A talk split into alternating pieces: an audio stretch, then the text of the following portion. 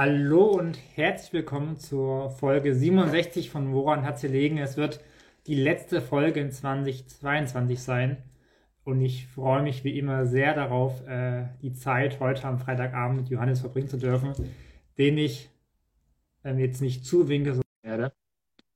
Wir wollen heute eine Rückblicksfolge machen, das Jahr so ein bisschen Revue passieren lassen, gucken, was waren unsere Highlights, unsere Lowlights und Johannes, ich sehe dich und grüße dich. Moin Martin, wie geht's dir? Gut, ich entschuldige mich für die, für die Verspätung, habe zwei Minuten später gestartet als geplant. Äh, mir ist gerade aufgefallen, dass ich für den Pro-Adventskalender noch was machen musste. Also da dachte ich, mache ich jetzt noch dann habe ich sechs. Äh, gut geht mir es. Äh, doch, gut. Äh, nach wie vor im, im Stress. Ich hätte fast gesagt im Vorweihnachtsstress, aber es hat eigentlich gar nichts mit Weihnachten zu tun. Also muss jetzt keine Geschenke noch besorgen oder so, aber äh, es ist viel zu tun auf Arbeit. Äh, äh, genau, jetzt gibt es irgendwie auch noch einige Veranstaltungen bei Berlin so kurz Weihnachten, die ich äh, gerne höre, aber die auch nochmal in die äh, Zeit und Kraft raubend sind. Ähm, aber gut, mir geht's gut. Ich hoffe, dir auch, Johannes. Ja, auf jeden Fall. Ähm, ich habe jetzt tatsächlich Urlaub für drei Wochen. Ähm, ist auch sehr schön, auch wenn ich jetzt schon weiß, dass ich auch im Urlaub ein bisschen arbeiten muss, äh, weil eine Sache nicht ganz fertig geworden ist. Aber naja, ähm, so ist das Leben. Äh, aber ich freue mich auf jeden Fall, jetzt ein bisschen frei zu haben. Äh, freue mich sehr auf Weihnachten und ja, die Woche war, ging irgendwie wie im Flug rum. Also es war wirklich sehr schnell. Ähm, hatte auch zwei Weihnachtsfeiern, auf der ich war bei Pro ähm, du warst ja leider nicht da, du bist ja in Berlin, aber wir in Wetzlar haben genau. ja, eine schöne Weihnachtsfeier gehabt. Ähm, genau, das war eine gute Woche. Ich, ja, ich muss gestehen, ich bin fremdgegangen. Ich, ich habe eine andere Weihnachtsfeier der Pro-Weihnachtsfeier vorgezogen. Ähm, also die meiner, äh, meiner Bürogemeinschaft sozusagen. Ähm, da waren wir es dann einfach zu knapp, noch nach äh, Wetzlar zu fahren. Ja, Johannes, ich, du hast ja gerade gesagt äh, mit deinem Urlaub, ich glaube, das ist, so eine, ist auch eine Berufskrankheit. So, ich, ich meine, es gibt äh, viele Berufe, die einen irgendwie auch in den, in den Urlaub, in den Feierabend hineinverfolgen. Ich glaube, bei uns ist es ganz ähnlich. Mhm. Äh, dass es, glaube ich, schwierig ist, so vor allem eine Länge, für einen längeren Urlaub zu sagen, ich bin raus, äh, man sieht sich in vier Wochen wieder oder so. Äh, ja,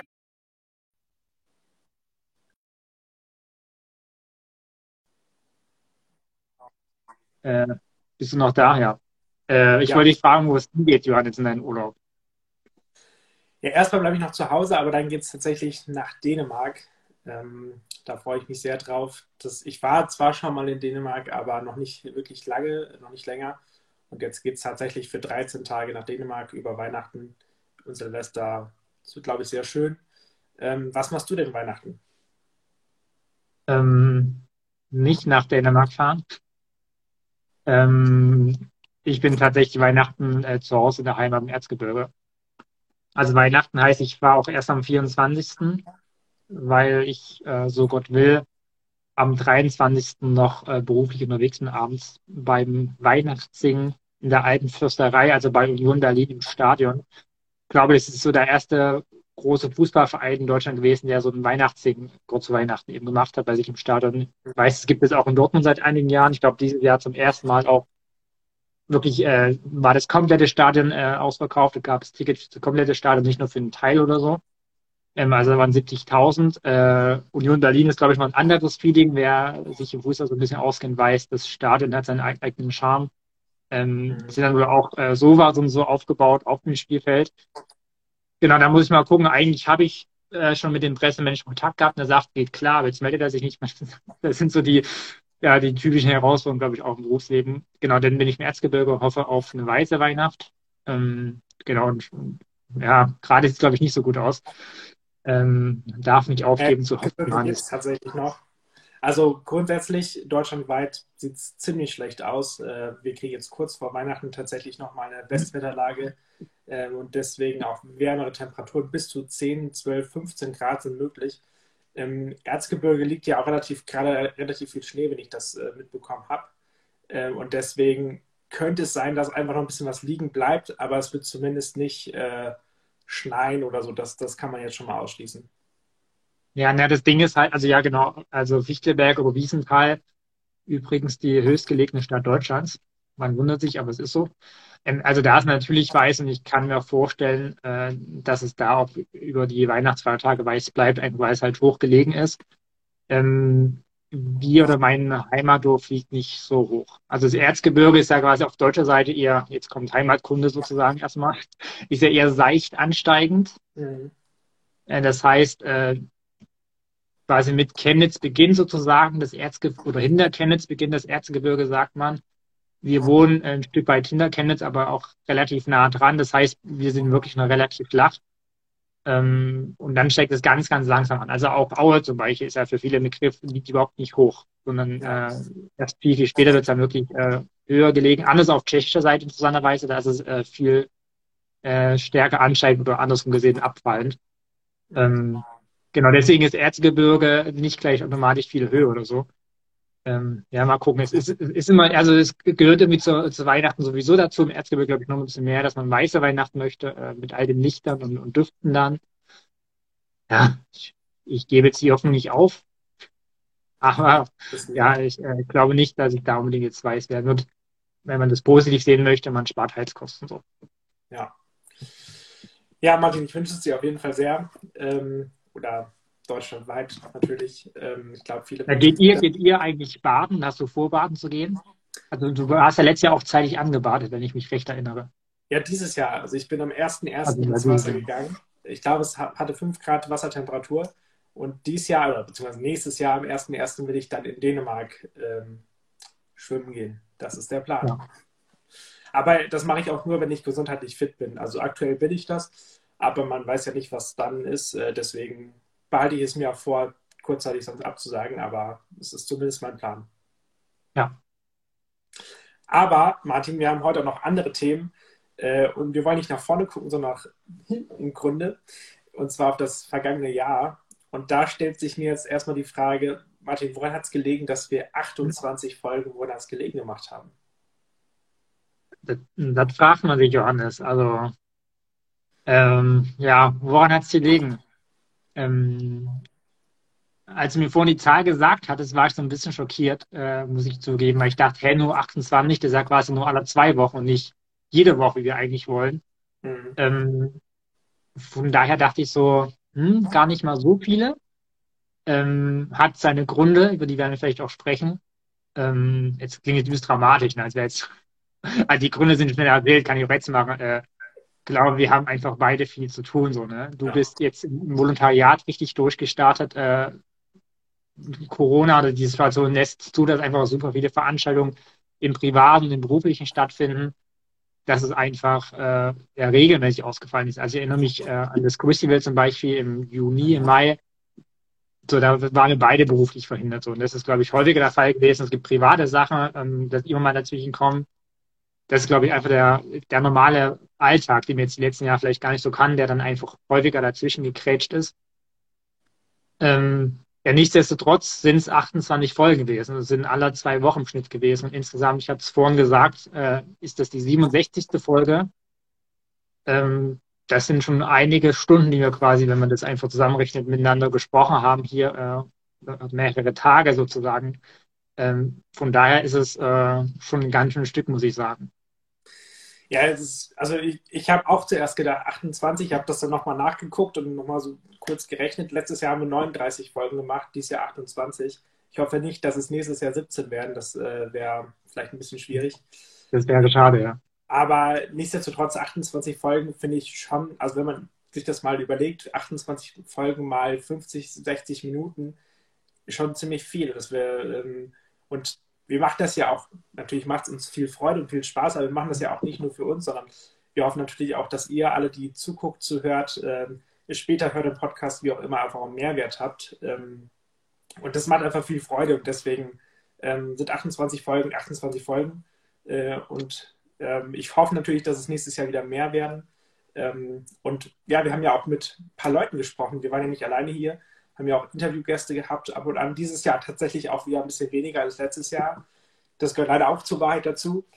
Aber wir haben auch mit ein paar gesprochen, äh, Martin. Ich werd, wir hatten vorhin noch mal kurz durchgeguckt. Es waren, glaube ich, wenn ich ich habe jetzt nicht genau die Zahl, aber ich glaube, es waren so acht, neun Leute oder so, die wir da zusammengezählt haben. Ja. Ähm, was war denn so dein, dein Highlight äh, der Interviews? Wen hast du am liebsten interviewt von den Leuten, äh, die wir da hatten? Ja, ähm, bevor ich diese Frage beantworte, würde ich. Nein, ich beantworte erstmal deine Frage. Ähm, ja, das ist äh, auch eine gute Frage. Also jeder war spannend, so jedes Themengebiet war spannend. Ähm, na, ich sage es jetzt einfach, bevor ich mache jetzt einen Spannungsbogen auf, Johannes. Äh, bevor ich diese Frage beantworte, äh, man muss ja bedenken, dass zu jeder Folge auch eine Vorbereitungszeit gibt. Ja. Äh, die fällt unterschiedlich aus. Äh, wenn wir einen Interviewgast haben, die Frage beantworte ich wirklich gleich, ich muss überlegen, nein, äh, dann sieht die natürlich nochmal anders aus, ähm, als wenn wir sagen, so wie jetzt, äh, lass uns Rückblicksfolge machen, dann äh, muss ich mir jetzt nicht fünf Stunden vorbereiten. Mhm. Ähm, aber ansonsten gehört natürlich auch Vorbereitungszeit dazu. So. Und das, äh, so, eine, so eine grobe Planung über, über quasi so mittelfristig und langfristig sehen, aber auch dann eben kurzfristig für die entsprechende Folge, die unterschiedlich ausfällt. So, ich meine, wir arbeiten beide im Journalismus, äh, Nachrichten sind unser Job so, das heißt, äh, vieles passiert automatisch für uns und trotzdem braucht es quasi vorbereitet werden. Das finde ich auch noch spannend, dass es eben nicht nur diese, äh, diese Stunden sind, die mir dann quasi live sind, sondern auch das, was, was einfach gemacht werden muss, um live zu gehen und live zu sprechen. So, das äh, ja. kostet auch einfach mal Zeit. Äh, das dürfen wir, glaube ich, beide auch nicht vergessen, sondern dass es eben nicht nur diese eine Stunde wöchentlich ist, die man investiert, sondern dass es an sich noch wesentlich mehr ist. Ähm, mein Highlight, und äh, jetzt beantworte ich eine Frage, habe es ja versprochen, da muss ich de facto äh, ein Jahr zurückspulen fast ähm, und würde mich dafür die Auftaktfolge entscheiden. Ähm, ist, glaube ich, jetzt nicht so überraschend. Ähm, Jonas Deichmann war da unser Gast, äh, Triathlet, Extremsportler, der die Welt in Form von 120 Triathlons umrundet hat. Genau, mit dem haben wir am, ich glaube, 6. Januar, äh, hat mir gesagt, ähm, gesprochen und das war für mich ähm, aus vielen Gründen so ein Highlight. So, also weil ich ihn als Person super spannend finde und damals auch fand, äh, nach wie vor finde und weiß einfach, ich habe das Buch verschlungen äh, über die Weihnachtszeit letztes Jahr. Äh, ich, ich liebe Sport, ich liebe Ausdauersport, ich liebe Triathlon, ich liebe, liebe auch so was Extremes, wenn man das macht und durchzieht. Das war für mich persönlich einfach auch ein super, super spannendes Gespräch. Ich habe ihn danach nochmal im Sommer in Berlin getroffen ähm, wir haben ja über das Buch gesprochen, was er geschrieben hat, über, über seine Reise um die Welt und äh, das wurde auch verfilmt. Also ab und zu haben wir ja Kamerateams begleitet, das hat er, glaube ich, auch äh, damals gesagt. Und da wurde ein Film zusammengeschnitten, 90 Minuten, und die Premiere in Berlin habe ich quasi äh, angeschaut und habe dann kurz noch mit ihm gesprochen. Ähm, genau deswegen, äh, lange Rede, kurzer Sinn. Ich würde sagen, das war für mich so, ja, auf jeden Fall eine Highlight-Folge und vor allem für mich persönlich auch ein Highlight-Gast. Ja, und bei dir, Johannes? Ähm, ich glaube, ich würde mit zwei Menschen bzw. mit zwei Folgen antworten. Ähm, zum einen war, glaube ich, für mein politikwissenschaftliches Herz Karl Rudolf Korte, äh, der Politikwissenschaftler, ähm, einfach super Interview, super Gesprächsgast und vor allem auch ein super Thema. Wir hatten ja damals die Bundespräsidentenwahl im Februar ähm, und ja, das ist einfach so, ich liebe das einfach. Ich liebe das Thema, ich liebe das Amt ähm, und Karl Rudolf Kort liebe ich natürlich auch. Deswegen ähm, hat es einfach gepasst. Und ähm, ja, finde ich einfach großartig, die Folge. Kann man auch gerne nochmal alles nachhören, natürlich. Ähm, und die zweite Folge oder der zweite äh, Interviewgast ähm, ist Audrey Struck. Ähm, und zwar zur Niedersachsenwahl im Oktober. Ähm, fand ich auch einfach sehr sympathisch und ich fand es vor allem richtig cool, über Niedersachsen zu sprechen. Das ist ja mein, meine Heimat letztendlich. Und da fühle ich mich immer noch sehr verbunden. Deswegen waren das so diese zwei Folgen, die ich dieses Jahr mit Gesprächsgästen, glaube ich, am spannendsten fand. Ja, was ich dann, wenn, wenn du zwei nennst, dann ich auch zwei, Johannes. Nein, vor allem auch, weil es vielleicht auch nochmal einen Einblick gibt, weil ich da gerade schon gesagt habe, es bedarf einfach eine Vorbereitungszeit, jede Folge ein Stück weit. Ja. Ähm, Müller-Rosendritt war zum Beispiel auch so ein Gast, ähm, also auch äh, Gäste anzufragen kostet Zeit. Man muss das machen, man muss Sachen absprechen, man muss vielleicht Vorgespräche führen. So bei Müller-Rosentritt, äh, äh, FDP-Außenpolitiker sozusagen, war das äh, erstaunlicherweise sehr, sehr einfach und, und, sehr spontan. Ich glaube, ich habe ihn am Donnerstagabend äh, angeschrieben äh, über Facebook, weil ich mit ihm auf Facebook befreundet bin. Ich weiß bis heute nicht, warum eigentlich, aber irgendwie sind wir auf Facebook miteinander befreundet und äh, hatte dann am und da hat er mir spontan abends zugesagt. Wir haben am Freitagmorgen damals noch telefoniert und äh, nochmal gesagt, was es gehen soll, wer wir sind, was wir von ihm erwarten, so dem Gespräch. Ähm, und dann war das natürlich, es ging um China, es ging um Taiwan, es ging um Ukraine natürlich. Äh, war inhaltlich auch, finde ich, sehr, sehr wertvoll, sehr lehrreich. Aber genau da auch einfach so ein bisschen, ja, wie, also ja, wie kriegt man quasi Interviewgäste? Und so einfach kann es eben auch gehen. Ja. Äh, ja. Und dann, ich glaube, äh, ohne jetzt Namen nennen zu wollen, dann fragt man andere MDBs und andere Personen an und hört gar nichts oder es zieht sich hin oder es ist aus nachvollziehbarer Weise auch terminlich natürlich schwieriger, Freitagabend. Ja. Ähm, also es sind auch Herausforderungen, mit denen wir quasi jede Woche zu kämpfen haben. Und äh, es ist immer einfach gesagt, den, den und den als Gast. Äh, aber die Frage ist halt dann auch, die Person zu bekommen. Wir sind an den Termin gebunden. Auch Müller Rosen, der war damals bei einer FDP-Landesversammlung oder so in Sachsen und hat sich dann auch einfach auf den Gang gesetzt in der Ecke und hat sich da die halbe Stunde für uns rausgenommen. Ähm, also auch, auch super spannend so, ne? Ähm, ja. Genau, das äh, genau wollte ich nur mal teilen, weil das äh, auch mal so ein bisschen den Einblick hinter die Kulissen gibt, so wie, wie entsteht vielleicht auch so eine Folge von uns. Genau, ja, auf jeden Fall ist das immer wieder ein, ein großes Thema. Und wenn ihr da Fragen habt, äh, schreibt es ruhig auch in die Kommentare. Ähm, so wie natürlich auch, wir wollen natürlich jetzt noch andere ähm, ja, Fragen uns hier stellen und beantworten. Äh, wenn ihr dazu irgendwelche Anregungen habt oder selbst irgendwas sagen wollt, schreibt es gerne natürlich hier rein. Wir freuen uns darauf. Ähm, Martin, wir haben ja gesagt, wir wollen so ein paar ähm, Rückblicksfragen stellen, um mal so ein bisschen das einzuordnen, was in diesem Jahr passiert ist. Und ich würde einfach direkt äh, mit der Frage starten, was war denn für dich die Person, die am meisten gefloppt hat dieses Jahr? Ich hatte es mich gerade schon eingestellt, die, die am meisten äh, top war. Ähm, ja, ich, ich, ich lehne mich mal weit aus dem Fenster und sage, wahrscheinlich wird es erst in den gleichen Namen im Kopf, äh, Wladimir Putin so. Ähm, muss man, glaube ich, äh, gar nicht in aller Tiefe erklären begründen. Ich glaube, das haben wir das vergangene Jahr quasi fast jede Folge gemacht. Ähm, ja, der Krieg in der Ukraine, den er angefangen hat, in Klammern her, den gab es schon auch seit 2014, aber der jetzt nochmal das ganze Land erfasst hat, am 24. Februar diesen Jahres. Äh, deswegen ist er quasi in der Kategorie für mich äh, außerhalb jeglicher Konkurrenz. Ja, eindeutig. Ich glaube, wir können, müssen auch gar nicht allzu viel sagen, weil es ist, denke ich, jedem klar, dass dieser Mensch, ähm, ja, dass es einfach nicht geht, was er tut, dass es einfach nicht geht, äh, wie er die Russen vor allem auch behandelt und natürlich die Ukrainer, dass es nicht geht, äh, wie er Krieg führt. Und äh, deswegen steht er eindeutig auf dieser Liste ganz weit oben. Ähm, mhm. Zweiten Namen, der mir auch noch eingefallen ist, ist Infantino, der FIFA-Chef, ähm, aus zahlreichen Gründen, die wir auch äh, zahlreich diskutiert haben, gerade jetzt in den letzten Wochen.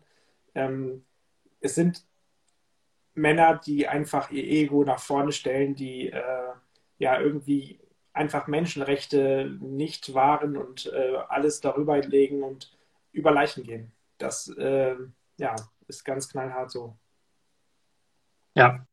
Ich glaube, da sind, ich glaube, also jetzt, ich finde gut, dass Infantino sagt, weil es ein anderes Gebiet ist. Mir sind viele Namen noch vorgeschwebt, die auch, ich sag mal, mehr oder weniger äh, auch was mit dem Ukraine-Krieg zu tun haben. So, da ist natürlich Kadyrov, da ist der Koch Putins, also der, der Chef der Wagner-Gruppe. Mhm. Ähm, ich würde da auch, also auch Erdogan soll jetzt nicht explizit wegen des Ukraine-Krieges, aber wegen äh, sein Verhalten in Nordsyrien den Kurden gegenüber, äh, die Drohungen nach, die immer wieder kommen, jetzt gerade wieder heiß sind gegen Griechenland, gegen auch NATO-Mitglied und Partner, äh, gegen die Europäische Union. Ähm, also auch äh, das ist für mich im weitesten im Umkreis des äh, Ukraine-Krieges auch eine, eine Person, eine Flop-Person oder wie man auch immer nennen möchte, so, aber ähm, die mir immer wieder negativ auch aufgefallen ist dieses Jahr. Ja, ich glaube, wie gesagt, da, wir müssen, glaube ich, gar nicht viel mehr Worte darüber verlieren, dass diese ja. Person einfach oder dass vor allem Putin ja, auf dieser Liste ganz weit oben steht. Vielleicht kommen ja, wir mal zu. Ja? Ich wollte dich jetzt fragen, Johannes, damit du, du, damit du anfangen musst. Wer steht denn auf der anderen Liste bei dir ganz oben? Also Top sozusagen, die Top-Person 2022? Also da kann man natürlich antagonistisch antworten, Zelensky. Ähm, ist ganz klar eine Person des Jahres, das muss man einfach so sagen. Ich meine, er, äh, derjenige, der ja Comedian war, der war vor ein paar Jahren äh, als Comedian bekannt, ist dann überraschenderweise als Präsident gewählt worden, hat versucht, Frieden zu bringen, ähm, und ist jetzt einfach in einer Kriegssituation und meistert die aus meiner Sicht jedenfalls nicht perfekt, aber sehr, sehr, sehr, sehr gut. Ähm, mhm. Und schafft es immer wieder, sein Land voranzubringen, schafft es immer wieder Mut zu machen, schafft es immer wieder auch ja, diese Bereitschaft, die im ganzen Land spürbar ist, ja irgendwie politisch auch zu kommunizieren und auch mit dem Westen einfach zusammenzuarbeiten. Ähm, deswegen ist es natürlich eine Person des Jahres, äh, die oben steht, eine, eine Top-Person. Ich habe aber auch noch eine zweite mal wieder hinzu ähm, zu sagen, und zwar würde ich da die, die ähm, finnische Premierministerin Sanna Marin nennen.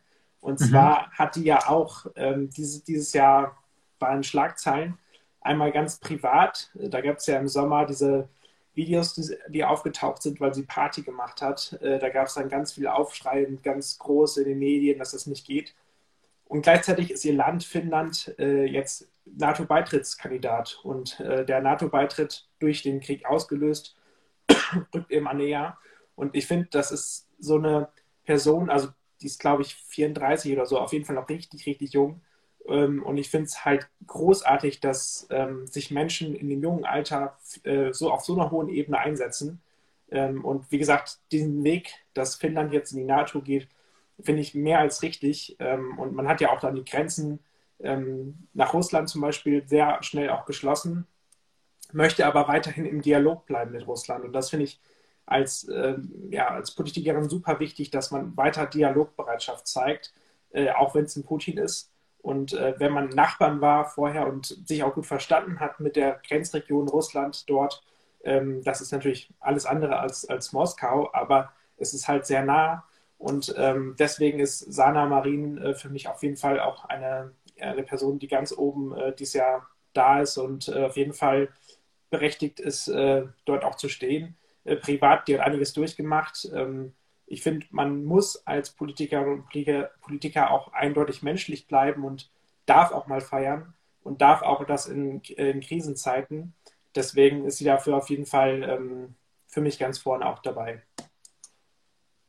Was ist denn ja. da deine ein, zwei Personen, die du da nennen würdest? Also Zelensky hatte ich auch auf der Liste. Ähm, du hast gerade viele Gründe schon gesagt. Ich hatte damals, äh, wahrscheinlich war das im März, äh, für die Pro so ein kleines Porträt geschrieben zu ihm. Also ein kleines Porträt, weil normalerweise schreibt man Porträts, wenn man mit dieser Person spricht. War aus Gründen nicht so leicht. Ähm, und hatte mich da relativ intensiv mit ihm halt beschäftigt, was man so im Internet gefunden hat. Und du hast da, wie gesagt, einiges schon zu seiner Geschichte auch gesagt. Ähm, und finde, ähm, also ich schließe mich an, was du da gesagt hast, äh, finde einfach auch, auch stark, wie er Sachen kommuniziert. Ich meine, er ist Comedian, er ist Schauspieler, er, er weiß quasi, wie Medien funktionieren, er, er kennt sich da aus und weiß, was auch, wie er sich geben muss, damit es funktioniert. Und trotzdem steckt hier aus meiner Sicht ganz viele Ehrlichkeit auch und Menschlichkeit. So, ne? Und äh, immer mit, seinem mit seinem Humor, den er hat, glaube ich, und das zeichnet ihn auch aus. Also als er damals zum Beispiel gesagt hat, er braucht keine Mitfahrgelegenheit aus Kiew heraus, sondern er braucht Waffen so. Also das war die Antwort auf das amerikanische Angebot, schlussendlich ihn aus Kiew auszufliegen. Als überhaupt nicht klar war, also äh, wird Kiew jetzt fallen in den ersten Kriegstagen oder nicht. Also einfach, das drückt diesen Humor eben aus, aber auch zu sagen, hey, ich bin Präsident dieses Volkes, ich wurde gewählt. Mhm und ich fliehe nicht, sondern ich stehe hier, mein Mann, ähm, weiß überhaupt nicht, was mit mir passiert, was mit meiner Familie passiert. Ähm, aber ich habe den Auftrag, hier zu sein. Und das, finde ich, zieht sich die ganze Zeit durch. Ne? Also zu sagen dann, er kleidet sich halt auch äh, oder zieht halt keinen Anzug an, sondern trägt immer diese, äh, diese Cargohose oder so und äh, dieses olivgrüne Shirt. Hat er gesagt, mehrere davon. auch, auch besser so. Und dann aber auch wieder der Witz, das hat er, glaube ich, mit in dem Interview mit äh, Paul Ronsheimer gesagt, ähm, wenn der Krieg zu Ende ist, wird man es merken, weil er dann was anderes wieder trägt, so, so sinngemäß. Also auch wieder da, also so eine, so eine gesunde Prise und auch guttunende Prise Humor, sage ich so, der als Außenstehender die Situation betrachtet. Ähm, er und das äh, ukrainische Volk wurden heute auch mit dem Taskpreis ausgezeichnet, also auch nochmal eine sehr, sehr, sehr, sehr hohe Anerkennung äh, für das, was er und die Ukraine insgesamt leisten, geleistet haben. Deswegen glaube ich, das hat so gesagt, führt de facto an ihm als kein Weg vorbei. So. Und ich hatte mir als zweite Person eine unbekanntere Person zurechtgelegt, ähm, die aber auch was damit zu tun hat, weil ich dachte, wenn du wirst vielleicht auch Zelensky sagen, dann will ich noch eine Alternative haben. Äh, das ist Sascha. Ihr werdet Sascha nicht kennen. Äh, Sascha habe ich in der Ukraine getroffen, als ich äh, im Frühjahr in der Ukraine war. Ähm, und mit ihm bin ich äh, quasi im Auto durch die Stadt gefahren, äh, durch Riefne und ähm, hatte mit ihm, es wurde übersetzt, aber hatte mit ihm gesprochen, quasi auch sehr persönlich. Und ich fand es einfach sehr stark, dass er sagt, ähm, sein Glauben, sein christlicher Glauben sagt ihm, er soll nicht hassen, so. Er soll seine Feinde nicht hassen und das ist für ihn jeden Tag und jede Stunde eine Herausforderung. Ja, er hat mir vorher erzählt, dass jemand aus seiner Gemeinde, äh, vor, also einen Tag zuvor beerdigt wurde, der halt gefallen ist im Kampf um Kiew. Ähm, ja, also das war für mich, äh, wie gesagt, ist jetzt keine bekannte Person, ne, aber äh, ist jetzt auch nicht Familie, Freunde, deswegen dachte ich, kann ich den Namen bringen. Weil sonst hättest du natürlich deine Frau gesagt, Johannes, selbstverständlich. Das, Nein, aber das war für mich tatsächlich äh, oder ist bis heute sehr eindrücklich, wenn ich an, an das Gespräch im Auto zurückdenke, äh, weil du einfach merkst, was, was Krieg auch mit Leuten macht und wie Leute damit strugglen, wie er versucht, damit umzugehen, äh, mit Tod, mit Leid, mit seinem Glauben, mit seinem, mit seinem Weltbild, was er auch hat, ähm, wie das einfach Sachen durcheinander wirbelt, auch, auch in diesem Bereich, so ein Krieg. Ähm, genau deswegen würde ich äh, hat auch was mit Ukraine zu tun. Deswegen würde ich äh, Sascha sozusagen auch als Alternative nennen, der mich äh, sehr, sehr beeindruckt hat. Auch wie gesagt, wenn er jetzt keine Person des öffentlichen Lebens ist. Ja. Ja, du hast es ja damals auch, glaube wir haben ja auch, ich meine sogar eine eigene Folge dazu gemacht, zu deinen ähm, Erlebnissen dort. Und da hast du es ja nochmal genauer auch erzählt. Ähm, falls ihr das nochmal nachhören wollt, hört es auf jeden Fall. Ich weiß jetzt nicht die Folge auswendig, aber es war in, wann warst du da? März, April, ne? Irgendwie so. Ja. Ich glaube, bei YouTube würde man sagen, wir verlinken das oben in der Infobox. Ja. Also ja, einfach irgendwann im Frühjahr, äh, war glaube ich sogar eine Sonderfolge, wenn ich mich recht, weiß ich gar nicht genau, ob das eine Sonderfolge ja. war, aber genau. Ja, was wenn mir schon, nee, ja. sprich, ich wollte nicht unterbrechen. Ich, ich wollte nur sagen, dass, äh, dass es mich auch einfach berührt hat, was du erzählt hast und ich, ich, ich finde es einfach großartig, dass ja so eine Aussage irgendwie durch das, was du dann sagst oder das, was Journalisten sagen oder was, was sie dann auch publizieren, ja einfach mehr Leute erreicht und die wieder auch berührt sind von etwas und die das ja. vielleicht wieder weitererzählen.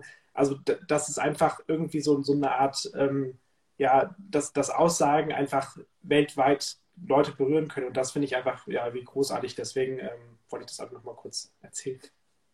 Danke, Johannes. Das, das ist ja ich, ich, glaube, man merkt uns beiden an in den vergangenen Jahren, äh, dass wir unseren Job lieben, so und dass wir äh, nicht nur unseren Job bei der Büro, bei Israel jetzt lieben, sondern insgesamt äh, das Berufsbild des Journalisten. Und weil das eben, wie du, was du gerade gesagt hast, ist eben genau eine Aufgabe, so. Ähm, vor Ort sein, auch, auch in den Katastrophen vor Ort zu sein, eben nicht nur vom Fußballstadion zu berichten, wenn Deutschland Weltmeister wird oder so, sondern eben auch dahin zu fahren, wo es einem vielleicht selbst wehtut, aber vor allem, wo es den Leuten schlecht geht, wo es den Leuten Sachen wehtun. Ähm, und da einfach ins Gespräch zu kommen und einfach deren Schicksale zu erzählen, deren Gedanken auch zu teilen. Ähm, also so, so klassisches Reporterleben sozusagen. Also das äh, ist Aufgabe des Journalismus. Ähm, das ist super herausfordernd. Also das Gespräch hat mich, das hatte ich ja damals auch erzählt, auch herausgefordert, so, weil ein gestandener Mann mit Tränen in den Augen fährt da durch seine Heimatstadt und sagt halt, dass Freunde aus der Gemeinde im Krieg gefallen ist und dass er aber bereit sei, auch zu kämpfen, wenn er einberufen wird. Und dann sitzt du da und denkst so, äh, was soll ich sagen? So, ne? Also ich kann den Schmerz nicht nehmen, äh, ist auch überhaupt nicht meine Aufgabe als Journalist in dem, in dem Moment, aber irgendwie ist man dann sprachlos. Und ähm, also auch für uns Journalisten herausfordernd, aber halt eine richtig wichtige Aufgabe. Ich finde einfach, ähm, ob das in der Ukraine ist, ob das im Ahrtal ist, ob das irgendwo auf Lesbos ist oder in Syrien oder wo auch immer, ja, äh, dass man auch die Schicksale der Menschen, die halt äh, keine Stimme haben, dass man denen die Stimme gibt ähm, und von deren Schicksalen äh, auch berichtet. So, das ist eine Herausforderung, wie gesagt, aber auch ein großes Privileg, muss ich sagen. Ja, absolut, absolut. Ähm, anlässlich der Zeit würde ich mal weitergehen ähm, und zur nächsten äh, Frage übergehen. Und zwar, da würde ich auch, glaube ich, wieder mit dem Schlechten anfangen. Ähm, was war denn für dich die, die schlechte Nachricht oder das, die Worst Nachricht äh, in diesem Jahr oder vielleicht auch mehrere? Ja, also ich glaube, wir kommen um die Ukraine heute einfach nicht rum. Das ist natürlich äh, also so maximal schlecht. Ähm, insgesamt der Krieg, klar. Ähm, ja. Aber auch äh, die Kriegsverbrechen, die jetzt schon bekannt sind. Idlib, äh, Butcher, äh, da, also da haben wir auch schon viel geredet, da äh, braucht man auch nicht um den heißen Brei herumzureden. So, das sind, das sind, ja, ein Butcher ist ein Name, glaube ich, da mhm. äh, läuft einem kalt den Rücken runter. Ähm, also all das ist quasi die für mich so die schlechteste Nachricht, weil es auch halt uns die ganze Zeit so arg und intensiv begleitet. Ähm, aber auch ja andere Kriegsschauplätze. Also ich würde sagen, für mich sind sämtliche Kriegsschauplätze oder kriegsähnliche Schauplätze dieser Welt, die, die sind ja entstanden sind und einfach fortgeführt werden, nach wie vor äh, so das Schlechteste an Nachrichten, was es gibt. Also auch hier nur, also aus, ja, auszugsweise, ne, Syrien genannt. Äh, ja. Wir haben super viele Konflikte in Afrika. Boko Haram, immer wenn man diese Meldung liest, äh, da 200 Mädchen entführt, das kann man sich gar nicht vorstellen. Ähm, Im Jemen ist nach wie vor Krieg. Ähm, also all das sind für mich so die, die, die schlimmsten Nachrichten, die, äh, die quasi dieses Jahr, äh, dies, dieses Jahr gab. Und natürlich auch sämtliche Todesmeldungen, ohne jetzt was rausgreifen zu wollen. Ähm, berührt einen trotzdem irgendwie anders. Man kann das nicht vergleichen und, und da hängt dann immer so eine Kategorie, aber jetzt gerade äh, der Tod der Queen beispielsweise, ähm, ich glaube, das hat viele Menschen weltweit auch angefasst. So. Ähm, ja, das würde ich so in aller Kürze sagen. Johannes, ja, bei dir auch? Ich äh, stimme natürlich komplett zu, dass äh, der Krieg in der Ukraine das große Thema des Jahres ist und auch das Schlechte des Jahres ist. Ähm, und viel wird ja immer gesagt, der 24. Februar, das ist so das Datum, äh, wo sich das alles bündelt. Aber natürlich ist es auch so, da, war da, da, hat das begonnen und so, also zumindest jetzt in der, dieser neuen Phase.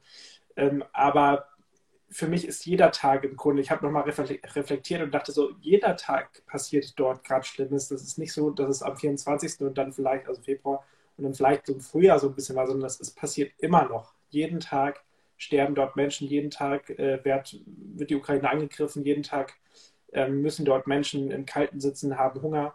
Und das gehört auch zur Wahrheit, dass wir das ähm, nicht vergessen dürfen. Und das ist für mich eigentlich das Schlimme, dass wir wieder im Alltag langsam angekommen sind, gefühlt. Und ähm, das ist für mich, also das ist so eine Auswirkung davon, äh, dass das nicht passieren darf, finde ich, dass wir, äh, wir müssen wach bleiben und wir dürfen da einfach nicht, das nicht vergessen. Wir müssen das auch nach wie vor hart schildern ähm, und ich finde, da sind die Medien auch gefragt, äh, das weiter zu tun. Das passiert ja auch, aber man merkt schon, dass das mit diesem Thema ist das nicht mehr immer auf die, die Top-1-Meldung, weil es ist halt so alltäglich. Und das ähm, sagen wir bei ganz vielen Themen haben wir das immer wieder.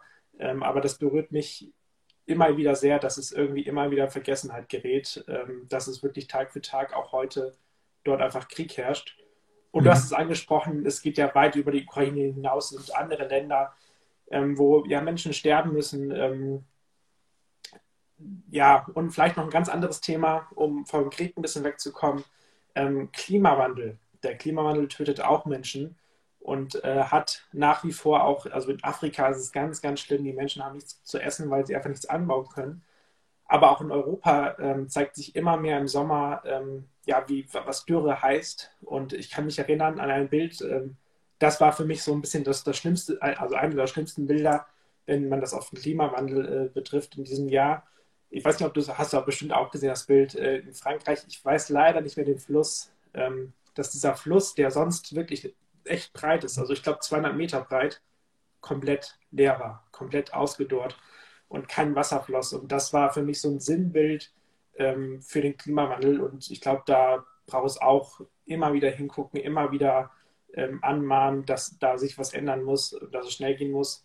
Ähm, es sind halt, ja, wir haben Krieg und wir haben Terror und wir haben halt dann noch andere Sorgen wie Klimawandel und äh, weiteres. Deswegen ist es leider so umfänglich, dass ähm, ja, schlechte Nachrichten leider ja leider auch immer wieder einen Großteil unserer Tagesschau und so ausmacht. Aber man muss es leider auch manchmal einfach ja, immer wieder aussprechen, dass es dann auch so ist auch das ist eben die Aufgabe von, von Medienschaffenden. Lass, uns an dieser Stelle doch einfach den harten Cut machen, Johannes, und die Liste rumdrehen. Und die Frage an dich, äh, was ist denn so die, die schönste Nachricht bisher in 2022 für dich gewesen? Ja, ich gucke gerade eben auf meinen Zettel. Ich habe mir nur so ganz kurze Stichpunkte gemacht, was ich denn sagen will. Und zwar hat auch wieder mit der Ukraine zu tun. Die unendliche Hilfsbereitschaft, ähm, die es gibt. Ähm, ich meine, Du hast äh, ja einen Transport begleitet, der dort äh, Spenden hingebracht hat. Es gibt aber auch finanzielle Spenden, die dort einfach hinüberwiesen wurden, beziehungsweise die an unter oder an Organisationen, Rettungsorganisationen gespendet wurden und der, der dort hingebracht wurden. Ähm, und dort, also ich glaube, im Oktober äh, war das jedenfalls die große Meldung, dass noch nie so viele Menschen äh, oder beziehungsweise dass noch nie so viel Geld zusammengekommen ist für ein konkrete ja, Geschehnis in dieser Welt äh, in einem Jahr. Ähm, es waren mhm. über 800 Millionen Euro, die schon bis Oktober zusammengekommen sind, nur für die äh, Ukraine von, und das sind ja nur die, die Privatbürger, ähm, ja, die letztendlich da auch was gespendet haben, noch nicht mal irgendwelche Unternehmen oder andere ähm, Organisationen. Deswegen habe ich da Hut ab für alle, die helfen, Hut ab für alle, die in der Ukraine helfen, Hut ab für alle, die in Deutschland helfen, die überall äh, auf der ganzen Welt Menschen aufnehmen ähm, und einfach Solidarität zeigen und Mitgefühl und äh, vor allem Menschlichkeit. Ich glaube, das ist äh, das große Thema oder das, das große Tolle in diesem Jahr, dass wir, wenn wir Schlimmes erleben auf dieser Welt, dass fast automatisch auch immer so das Positive mitschwingt, äh, weil Menschen helfen, weil Menschen da sind. Ähm, und eine Sache habe ich mir noch aufgeschrieben. Äh, Moment. ähm, es, das ist im Grunde, also auch wieder weitergedacht, ähm, wir haben ja auch das große Thema Iran, ähm, was auch sehr, sehr viele schlimme Nachrichten gebracht hat. Aber ich finde es unglaublich unfassbar, was die Menschen dort im Iran leisten, vor allem die Frauen äh, und aber mhm. auch natürlich die Männer, dass sie auf die Straßen gehen, obwohl sie wissen, sie können jederzeit erschossen werden oder was auch immer, dass sie trotzdem auf die Straßen gehen. Das ist natürlich, es sind schlimmes, schlimme Sachen, die dort passieren, aber es ist gleichzeitig so eine krasse Nachricht, so eine gute Nachricht, dass die Menschen sich nicht ähm, ja, nicht, nicht, nicht den Mut verlieren und einfach weitermachen. Und ja, ich glaube, die Revolution, die ist da. Also sie wird kommen irgendwie. Ähm, und das, das, hat, das hat das ja natürlich auch gebracht. Das sind so diese zwei großen und guten Nachrichten. Ähm, was denkst du, worin siehst du noch gute Nachrichten? Also mit einem ganz anderen Themengebiet, auch, aber auch wegen des Blicks auf was Schlechten, obwohl es der Sache wahrscheinlich jetzt nicht gerecht ist, das so zu formulieren äh, das Abschneiden der deutschen Frauennationalmannschaft im Fußball. Es, auch wenn es nicht für den Titel gereicht hat, schlussendlich. Aber das ist einfach, also das gesamte Turnier der deutschen Frauennationalmannschaft äh, bei der Europa Europameisterschaft war einfach was Wohltuendes. Äh, ja, ja. Hat Spaß gemacht, fußballerisch äh, einfach auch mitzufiebern. Es belegen auch die TV-Quoten, die höher sind jetzt als bei der Männer-WM, auch aus Gründen, haben wir auch schon drüber gesprochen. Ähm, wie gesagt, auch wenn es nicht ganzes Happy End war, aber das ist für mich trotzdem eine positive Nachricht. Ähm, und äh, an dem anknüpfen, was du gesagt hast, äh, ist jetzt nicht die einzelne Nachricht, ist eher so ein, eher so ein Potpourri an, an vielleicht auch eigentlich eher schlechten Nachrichten, die aber dann doch was Gutes auch vielleicht im Kern haben. Ähm, ist einfach das all das Schlechte, was du jetzt schon auch aufgezählt hast, der Krieg in der Ukraine, äh, die Situation der Menschen im Iran, ähm, dass das doch auch zeigt, äh, dass Menschen auch aufbegehren und aufstehen äh, für das Gute, für Freiheit und dass wir in Europa auch viel davon lernen können. Ja. Und das hoffe ich auch, dass wir viel davon lernen. Also wir können super viel von den Menschen im Iran lernen, die halt eben aufstehen. Ähm, ich glaube, wir leben, und das ist auch schön und gut so, ähm, in einer, in einer sehr sicheren Bubble. So. Und wir machen uns über viele Dinge, glaube ich, gar keine Gedanken, weil die für uns selbstverständlich sind. Demokratie, Freiheit, freie Entfaltungsmöglichkeiten. Ja, all das, was das Grundgesetz auch garantiert. Ähm, und es ist auch schön, dass man sich dran gewöhnt und dass man sagt, ja klar, ist ja normal. Aber ich glaube, diese Beispiele, sowohl das zum Beispiel in der Ukraine, der Krieg, als auch das in, in, im Iran, was du beschrieben hast, er ruft uns, glaube ich, nochmal ins Gedächtnis, dass es eben nicht selbstverständlich ist. Ähm, und es führt hoffentlich auch dazu, dass wir halt Sachen vielleicht hinterfragen und, und mit viel mehr Dankbarkeit auf das blicken, was wir haben und uns viel mehr einsetzen, dass es auch weiterhin so bleibt. Ne? Ähm, ja. Demokratie und Freiheitsrecht und all die, all diese Dinge so. Und das noch in einem größeren politischen Rahmen betrachtet, ähm, ist jetzt auch nicht schwarz und weiß, aber ich glaube, dass man sich äh, als, als Westen auch eben nochmal mehr seine eigenen Werte bewusst wird und, und, die Gemeinschaft, die man hat, oder ich nenne es jetzt mal die, die, die Familie so, da gibt es auch Streitereien, ja, aber schlussendlich weiß man, man ist Familien, gehört zusammen und, und tritt füreinander ein. So. Und ist das vielleicht so ein Bild, das ich mir vom Westen auch wünsche, was in Teilen jedenfalls, glaube ich, diese auch bewusster geworden ist, zu sagen, hey, wir haben die letzten Jahre und Jahrzehnte auch äh, viel interne Quälereien und Gängeleien gehabt und Streitereien. Ähm, aber hey, wir müssen zusammenhalten, weil, äh, weil wir ein gleiches Wertesystem haben, weil wir von unseren Werten überzeugt sind. Äh, ich auch, du auch, Johannes, vermute ich mal.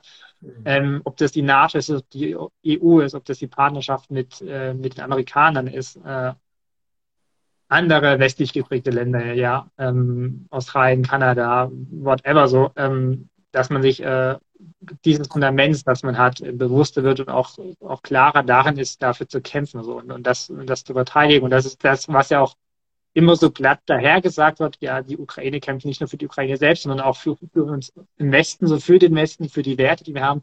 Aber ich glaube, es ist tatsächlich einfach so. Und dass man da auch als Westen Verantwortung übernimmt, auch in dem Fall für die Ukraine. Ja, absolut. Wie gesagt, auch wenn es jetzt keine Nachricht ist, die in eine Textteile passt, wie man vielleicht gerade gehört hat. Aber das ist für mich äh, auch, auch was Positives, möchte ich sagen. Ja, also da würde ich vielleicht noch so den, den, den so ein bisschen Fazit auch machen zu, zu den guten Nachrichten. Ich glaube, es sind oft Dinge, die zwischen den Zeilen passieren, die zwischen, ja. das sind Kleinigkeiten, das sind, es ist nicht die eine große Nachricht und jetzt ist alles super, sondern es sind ganz oft diese Kleinigkeiten, die es ausmachen, dass das Leben lebenswert ist und dass das Leben einfach ja wertvoll ist und dass, ähm, dass es einfach auch Freude macht zu leben. Genau. Das, und auch Freude macht, tatsächlich sich mit Nachrichten zu beschäftigen. Das nur so am Rande. Ähm, Volle Zustimmung damit. Ja. Wir haben ja auch gesagt, wir wollen ein bisschen darüber reden, ähm, vielleicht auch eigene Artikel oder Themen, die wir uns, mit denen wir uns beschäftigt haben. Mhm. Äh, was war denn so dein, ja, weiß ich, dein Top-Thema, dein Top-Artikel, dein, was hat dich wirklich berührt in dem Jahr, äh, was du recherchiert hast? Was ist so das, äh, was du da, mit welchem Gefühl gehst du raus aus diesem Jahr und was, was ist das Thema? guten Gefühlen gehe ich raus. Ähm, das ist, ehrlich gesagt, mir da gar nicht so viel Gedanken gemacht. Wir haben ja vorhin schon kurz drüber gesprochen. Ähm, wahrscheinlich äh, habe ich super viel auch überhaupt nicht parat, gerade was alles so war. Ähm, so als, als berufliches Highlight ist für mich auf jeden Fall, weil das habe ich noch gut in, in Erinnerung, ähm, das Interview mit Jens Spahn. Ähm, weil ich es einfach, äh, ich fand es persönlich super spannend, einfach, äh, ich, ich habe keine Abrechnung mit ihm gemacht, das ist überhaupt nicht meine Aufgabe auch, aber einfach Dinge aufzuarbeiten, einfach Fragen zu stellen, die ich auch hatte, so seine Sicht zu hören, äh, Sachen auch zu hinterfragen, die er dann sagt. Ähm, das fand ich einfach super spannend, so weil wir herausfordern, weil er ist Medienprofi durch und durch, aber das fand ich auch, ich will jetzt nicht sagen, es war mein persönlicher Abschluss der Corona-Pandemie, weil das ist Blödsinn, aber so nach, nach den Jahren der Pandemie war es einfach für mich, also als Journalist, aber auch als Martin Schurke, ganz spannend, mit dem zu sprechen, der maßgeblich für Entscheidungen bezüglich der Pandemie in Deutschland verantwortlich war, so als Gesundheitsminister. Ja. Äh, das war auf jeden Fall beruflich gesehen ein Highlight. Ähm, wir haben jetzt viel und oft über die Ukraine gesprochen, aber klar, äh, meine Reise in die Ukraine, äh, ja, also ich weiß nicht, ob das Highlight meiner beruflichen Karriere bisher war, keine Ahnung, aber es war schon was sehr, sehr Besonderes ähm, aus ganz vielen Aspekten, die ich äh, damals in der Folge auch dargelegt habe. Aber äh, es war einfach spannend, das Land in diesem Zustand zu erleben. Und ich sage es, wenn ich auf Demonstrationen bin oder woanders, im Bundestag oder bei, es, also all diese Orte haben irgendwie eine gewisse Atmosphäre. So. Du, auf einer Demo, also man spürt den Unterschied zwischen einer Demo von, von Neonazis zur Überlebensrecht zu äh, Antikriegsdemonstration. Also man, man spürt das richtig so. Und das Gleiche ist in der Ukraine, du betrittst das Land und spürst, irgendwas ist hier anders. Und das äh, fand ich super spannend, mit den Menschen vor Ort zu reden, selbstverständlich, mhm. äh, die Hilfsorganisation zu bekleiden und mit den Leuten ins Gespräch zu kommen. Ja. Also das sind Leute, die fahren ehrenamtlich mit dem LKW in den Kriegsland. So. Das ist, das ist nicht mehr deren Job. Die nehmen sich dafür Urlaub und fahren dann dahin. So auch, also auch mit den Leuten ins Gespräch zu kommen, zu, zu erfahren, hey, warum macht ihr das? Warum ist euch das wichtig? Ja, was, äh, habt ihr Angst um euer Leben, was denkt eure Familie so aus, wenn ihr dahin fahrt und und und. Ähm, also ja, weiß nicht, das das Highlight meiner bisherigen äh, journalistischen Karriere war, der nicht sonderlich lang ist. Ähm, aber das war auf jeden Fall was, was auch mich nachhaltig irgendwie nicht losgelassen hat oder was mir immer noch sehr präsent ist. Ja, sehr verständlich. Ja, du, du hattest, du hattest gesagt, Johannes, dir fällt auch noch was ein bei mir. Äh, ja, also ich meinte genau diese zwei Geschichten, also die Ukraine und natürlich das Interview mit Jens Spahn, was jetzt letztens nochmal auch für größere Wellen gesorgt hat. Ähm, das, genau. war, das war mein Nicht gerade. Das hat einen Wackelkontakt. Wir haben insgesamt, ähm, das vielleicht abschließend noch zu sagen, bevor äh, du in der Reihe bist, Johannes, insgesamt mag ich es einfach super in Berlin unterwegs zu sein. Ne? Mhm. Ähm, viele Hintergrundgespräche. Ich war vorhin auf einer Tagung, war Mittwoch auf einer Tagung. Ähm, das ist, also das ist äh, cool, weil du da Leute kennenlernst, weil du alte Bekannte oder wie auch immer Leute triffst, weil es inhaltlich äh, interessant ist, äh, nicht nur für die Berichterstattung, klar, deswegen gehe ich hin, aber man lernt halt einfach auch viel persönlich so ne, äh, an Informationen. Heute ging es äh, in dem Panel zum Beispiel um auch den Ukraine-Krieg ähm, und Israels Position da. Ähm, haben wir, glaube ich, auch schon mal drüber gesprochen in der Folge ähm, um da einfach dann, du jemanden, äh, Journalist aus Israel, der da spricht, äh, mit dem Themenschwerpunkt Sicherheit und Außenpolitik. Da ist äh, eine Sicherheitsexpertin von der Uni da, die darüber spricht. Äh, es war der Ressortleiter von nah Nahost im Auswärtigen Amt vor Ort und hat da, also du, du lernst einfach viel, weil, weil man dann regelmäßig Leute trifft, die halt wirklich Experten auf dem Themengebiet sind. Äh, und auch das, äh, das mag ich einfach sehr. Ja. So, Johannes, jetzt bist du dran. Sehr verständlich auf jeden Fall. Ähm, ja, also ich habe natürlich auch viel überlegt und ich war ja dieses Jahr ähm, auch auf dem Bodo-Kurs in Hamburg und habe da ja auch äh, ja, einiges lernen dürfen. Und da habe ich zum Beispiel auch eine Reportage geschrieben über Fridays for Future und das Thema Klima liegt mir einfach sehr am Herzen. Das ist so ein, eine Sache gewesen. Aber eine Sache, die noch, noch größerer irgendwie für mich jetzt dieses Jahr wirkt, war einfach die Ukraine.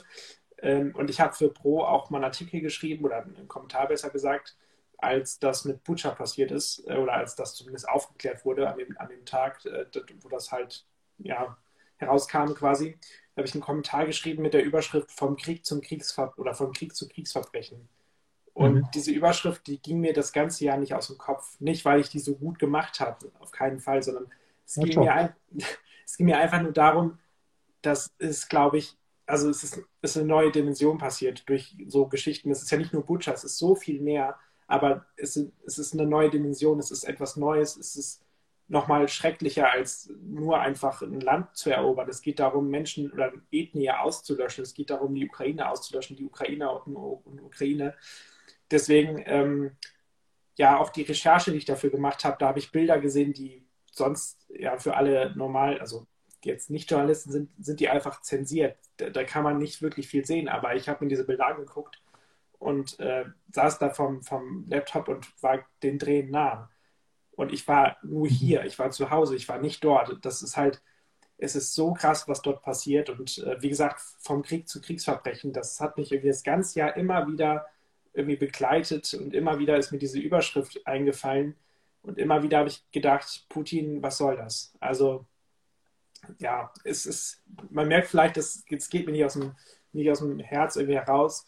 Und äh, mhm. äh, ich hoffe einfach, dass sich das nächstes Jahr die Situation deutlich entspannt und deutlich verbessert und vor allem, dass ja, die Ukraine Ukraine bleiben kann und äh, vor allem auch, dass das Volk, ja, das ukrainische Volk bleiben kann. Das ist so das, was ja aus mir heraussprudelt, wenn ich daran, daran denke nochmal Ukraine. Wie gesagt, wir haben leider, was ist leider, also auf jeden Fall leider, aber ja, es ist sehr eintönig manchmal, aber so ist das im Journalismus auch manchmal. Ähm, schon wieder Ukraine insofern, dass das Wort Zeitenwende, das ja vor allem auch Olaf Scholz geprägt hat, das zum Wort des Jahres gekürt wurde. Ähm, ich weiß nicht, wir haben kurz darüber gesprochen, dass wir vielleicht ja auch ein Wort des Jahres finden. Ich habe jetzt keins so direkt irgendwie, was mir außer das Zeitenwende-Wort so eingefallen ist, was für mich persönlich das Wort des Jahres ist. Ähm, hast du eins? Ähm, nee, also ich habe mir, äh, also jetzt, ich will jetzt nicht so einen langen Monolog einsetzen. Nee, also wie, nee. Also ich finde Zeitwende hätte ich, glaube ich, persönlich nicht gewählt, weil das ist mir, ähm, da steckt mir zu viel politisches Programm, ehrlich gesagt, drin. Ne? Mhm. Ähm, deswegen hätte ich es nicht gewählt, aber wenn man jetzt einen Begriff wählt oder der halt äh, zwar nicht 20 inflationär aus Gründen benutzt wurde, ist es, glaube ich, der Ukraine-Krieg oder also auch irgendwas. In, bitte? Inflationär. oder Inflation. Also irgendwas auch in, auch in diesem Kontext. Äh, weswegen ich jetzt nicht intensiver mir Gedanken gemacht habe, liegt, Johannes, ich brauche deine, deine Erinnerung nicht, ich habe nur selbst gemerkt, er liegt tatsächlich an der Tagung, bei der ich heute war, von der ZWST, also der Zentralen Wohlfahrtsstelle des Zentralrats der Juden, und da hat auf einem Panel Robin Alexander ähm, von der Welt gesprochen. Ich weiß gar nicht, ob der da Weltvize ist oder so, wer weiß. ähm, also ein sehr, sehr bekannter Journalist. Ähm, und äh, das ging jetzt gar nicht nur das Wort des Jahres, aber er meinte, ein Problem quasi in der Gesellschaft, im, im Diskurs ist Semantik. Weil er meinte, dass, und deswegen tue ich mich gerade auch so ein bisschen mit, diese, äh, mit diesem Wort des Jahres oder so äh, bisschen schwer, weil er meinte, äh, dass wir manchmal eben uns über Begrifflichkeiten streiten und anhand von Begrifflichkeiten auch Linien ziehen und Grenzen ziehen und eigentlich gar nicht äh, in die Sache gehen. Das heißt konkret an dem Beispiel, der ist festgemacht, äh, dass Friedrich Merz von Sozialtourismus in Bezug zu Ukraine-Flüchtlingen gesprochen hat. Ähm, und der Aufschrei war, wie kann er das sagen? Das ist ein Wort der NPD, das haben die verwendet, das ist Nazisprech und, und, und bla bla bla. So. Ähm, und er meint, das ist aber genau falsch. Ist, also, weil die Diskussion sollte nicht darum drehen, darf man das sagen, wer sagt das, wer hat das Wort verbraucht oder so, sondern sollte vielmehr gehen, hat er denn recht? So, Spoiler, nein, hat er natürlich nicht. Ja. Aber das wäre das eigentliche Thema gewesen. Aber der Diskurs dreht sich nur darum, darf er das sagen, wie kann er das sagen? Äh, er bedient sich da in einem rechten Sprech. Ähm, also auch da gibt es natürlich Grenzen, ne? logischerweise, dass ich Sachen einfach nicht sagen kann oder sagen sollte. Ähm, aber er meinte, das ist ein, das hat er mit Semantik überschrieben, meinte er, das ist tatsächlich äh, ein Problem, auch im Diskurs, was er häufig beobachtet. Und als er das so erzählte, dachte ich, stimmt eigentlich. Häufig sagen nur, die Person hat das gesagt, äh, jetzt können wir nicht um der reden oder wie kann man diesen Begriff nehmen, statt zu fragen, stimmt das denn mit dem Begriff? Und meistens kommt man dann vielleicht zu dem Ergebnis, nee, stimmt nicht, wie bei Friedrich Merz. Ähm, genau, aber deswegen, also das fand ich sehr spannend mit dem, mit der Frage im Hinterkopf sozusagen, was wäre mein Wort des Jahres, dachte ich so, naja, also nach Robin Alexander ist das eigentlich der falsche Ansatz, weil wir sollten viel mehr über diese Zeitwende, also draußen eskaliert es gerade, wir sollten viel mehr über Zeitenwende sprechen und wie das denn mit Leben gefüllt wird, dass sie eben nicht gefüllt wird, als zu sagen, der Begriff Tier, Zeitenwende, dort Zeitenwende. In jedem Kontext spricht man gerade von Zeitenwende, aber äh, das eigentliche, die eigentliche Bedeutung von Zeitenwende das wird irgendwie aus meiner Sicht zu wenig. Also wird es sich gar nicht thematisiert, aber irgendwie zu wenig so. Ähm, weil da passiert auch nicht so viel oder nicht das, was man vielleicht erhofft hat, als Scholz von Zeitenwende sprach. Ja, da, da, stimme ich dir auf jeden Fall zu. dass es eigentlich, ich glaube, das ist ja auch in ganz, ganz vielen Bereichen so, dass es eigentlich darum geht, zu diskutieren, was, wie, wie können wir den effektiven Klimaschutz vor, vorantreiben, zum Beispiel, und nicht darüber zu reden, ob es jetzt eine Klima-RF gibt oder nicht. Also es sollte, glaube ich, viel mehr um Inhalte gehen. Nicht nur in der Politik, ja. sondern auch im Journalismus. Ich glaube, da sind wir alle immer wieder gefragt, auch genau hinzugucken, genau zu gucken, worum geht es denn eigentlich inhaltlich und sich nicht von Oberflächlichkeiten oder irgendwelchen anderen Sachen ablenken zu lassen. Das ist, glaube ich, ein guter Hinweis fürs neue Jahr. Sollten wir alle machen. Ja, das war nicht, war nicht tatsächlich, also man, man kann da tausende Beispiele nennen, so, ne? dass dann auch ähm, man kann es auch noch weiterführen, dass man quasi auch Schubladen mit Begrifflichkeiten bedient. Ja, also ich meine, uns in unserem Alltag äh, trifft uns das häufiger in unserem beruflichen ja da die Evangelikalen, die Fundamentalisten. So. Und dann Stempel sagt, dann reden wir gar nicht mehr über inhaltliche Dinge, sondern ja, das sind ja die und dann ist es ja sowieso klar. Ähm, aber das ist äh, sowohl im Journalismus genau äh, der falsche Schluss, als auch insgesamt in dem gesellschaftlichen Diskurs zu sagen, ne, ihr seid die, Stempel sagt, das war's, oder ihr habt das gesagt, das war's jetzt, sondern eben zu sagen, ja, was bedeutet das denn so konkret? Ja. Ähm, das wäre, und jetzt mache ich ganz elegant, Johannes, so die Überleitung zur letzten Frage, äh, was uns Hoffnung gibt oder auf was wir vielleicht nächste Hoffnung, genau das wäre das zum Beispiel, auf was ich mehr hoffe, was ich mir mehr wünsche, vielleicht anders formuliert, äh, dass wir eben auch äh, mit diesem Blick eben auch Diskurse führen so und eher, äh, eher eben inhaltliche Natur an der, an der, an der Sache und nicht irgendwie an, an Personen oder an Begrifflichkeiten uns aufhängen. Ja, ich glaube, die, diese Hoffnung oder diesen Wunsch, den äh, schließe ich mich auf jeden Fall an, insofern, dass es, glaube ich, wichtig ist. Ich glaube, das haben wir auch schon ganz oft gesagt, aber man muss immer differenzieren, man muss immer gucken, worum geht es genau. Es ist nicht schwarz-weiß, es ist immer irgendwelche Schattierungen. Und dass man äh, ja nicht einfach grundlegend irgendwas ablehnt oder irgendwas zustimmt, sondern dass man immer guckt, worum geht es inhaltlich. Ähm, wir haben ja uns gesagt, was gibt uns Hoffnung äh, fürs nächste Jahr? Und das war ja so ein bisschen unsere Frage, die wir noch zum Schluss klären wollten. Und ähm, ich mache ja gerade den Demokratie-Adventskalender. Ähm, alle, die das gesehen haben, wissen, was ich meine. Ich äh, habe jetzt im Grunde im, im Advent oder was denn, im Advent, äh, jeden Dezembertag quasi eine Person kurz in meiner Story vorgestellt, ähm, ohne dass ich jetzt politisch dahinter stehe, sondern einfach nur, dass junge Menschen alle sind unter 35, äh, sich für Politik einsetzen und irgendwo in einer Parteiorganisation aktiv sind. Und ich glaube, das ist so ein bisschen das, was mich äh, hoffnungsvoll auch in diese, äh, das nächste Jahr gucken lässt, ähm, dass es junge Menschen gibt, die so alt sind wie wir oder jünger oder älter, ähm, die wollen, dass sich die Welt verbessert. Und diese stehen für Freiheit ein. Es gibt ähm, nicht nur diese 24, es gibt so viele mehr Menschen in Deutschland, aber auch weltweit, die für Freiheit einstehen. In Iran zum Beispiel, gerade ganz groß. In Russland sind auch ganz, ganz viele, die gegen diesen Krieg sind, die gegen ähm, Gewalt sind und gegen ähm, alles, ja, was Schlechtes und was Schlimmes und sich dagegen wehren. Und so ist es, glaube ich, weltweit überall, dass es Menschen gibt und auch junge Menschen, die ja Hoffnung wollen, die, die Frieden wollen, die was verändern wollen, die das Bessere wollen, wie auch immer das dann politisch aussieht, das ist ja jedem selbst überlassen. Aber das ist, ähm, das macht mir Hoffnung fürs neue Jahr, ähm, dass es Menschen gibt, junge Menschen, die das Beste wollen. Und äh, ich glaube, wir werden auch nächstes Jahr über viel Schlechtes, äh, Schlimmes reden, vermutlich weiter über den Ukraine-Krieg. Ähm, aber ich glaube, wir können auch immer darauf vertrauen, ähm, dass es genauso mindestens äh, Menschen gibt, die sich dem entgegenstellen. Und ob das Journalisten sind, die Kommentare schreiben, ob das Journalisten sind, die einfach hingucken und genau diese, diese, diesen Unterschied machen und die Differenz quasi herausfinden zwischen Inhalt und einfach nur was gesagt wird. Oder ob es einfach Politikerinnen und Politiker sind weltweit, die ähm, ja, sich für das Gute einsetzen oder Menschenrechtler, wie auch immer, ganz normale Menschen im Alltag. Äh, ich will jetzt gar nicht weiter reden, ich sage jetzt schon zwei, drei Minuten was. Ähm, aber das macht mir alles Hoffnung und äh, deswegen sehe ich auch immer ein Licht. Amen. Genau.